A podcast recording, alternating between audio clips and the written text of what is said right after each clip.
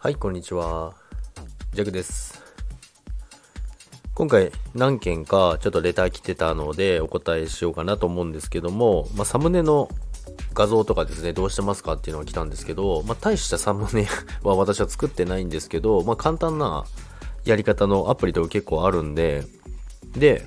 まあ、早速私は何使ってるかって言いますと、まあ、キャラクターあるじゃないですか。そのキャラクターはもちろん、そもそも、あの素材があって、で、それをまず合成していくんですけども、あの、ピコラージュっていうやつがあるんですけど、ピコラージュで、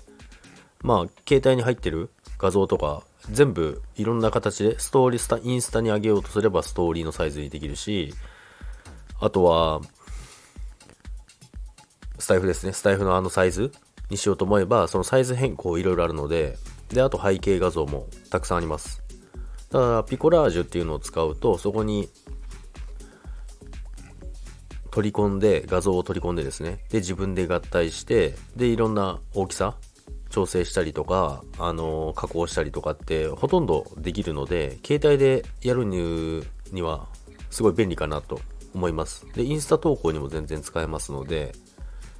で、私の場合、まあ、そのピコラージュっていうところでも、文字入れたりとか、吹き出しとか、いろいろできるんで、問題ないんですけど、私はそこで文字は、もし文字入れる場合はですね、あの、ピコラージュに入れて、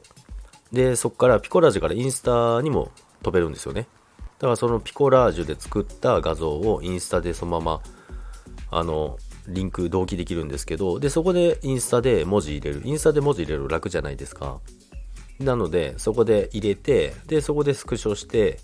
あげたりとかっていう風にやってますね。だからすごい簡単なやり方しかしてませんね。まあ、PC 持ってる方だったら全然もっとすごいのができると思うんですけど、携帯で iPhone や Android も対応してますので、携帯でやる分には全然十分かなと思います。ということでですね、まあ、画像どうしてますかっていうことだったんですけど、私はピコラージュ使ってインスタに飛ばして文字入れて、まあ、いろんなパターンやってますけども、まあでも、大体あの、私食べ物か風景か自画像、自画像じゃないな。本人、本人の画像か、あの、アイコンぐらいしか使ってませんので、そんなに凝ってはないんですけどね。凝る、凝る、凝る人でも多分全然使えると思います。あの、すごい機能いっぱいありますので、もしよかったら、皆さんぜひ使ってみてください。それでは、さよなら。